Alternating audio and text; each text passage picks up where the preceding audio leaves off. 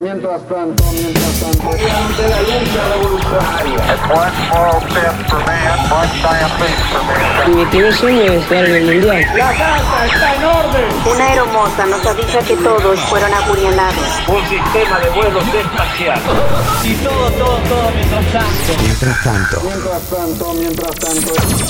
Parece que no fuera una joda grande como una casa.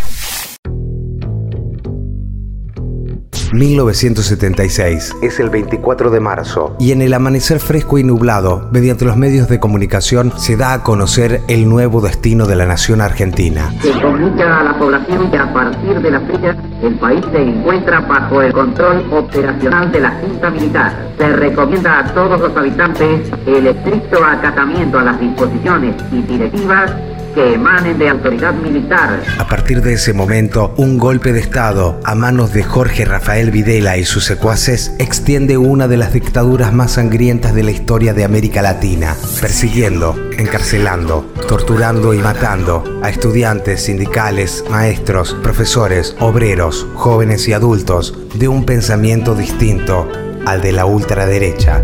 Un periodo trágico para la historia argentina que entre los vuelos de la muerte, las picanas eléctricas y la violación de los derechos humanos vaciaron y acallaron la nación a más de 30.000 personas.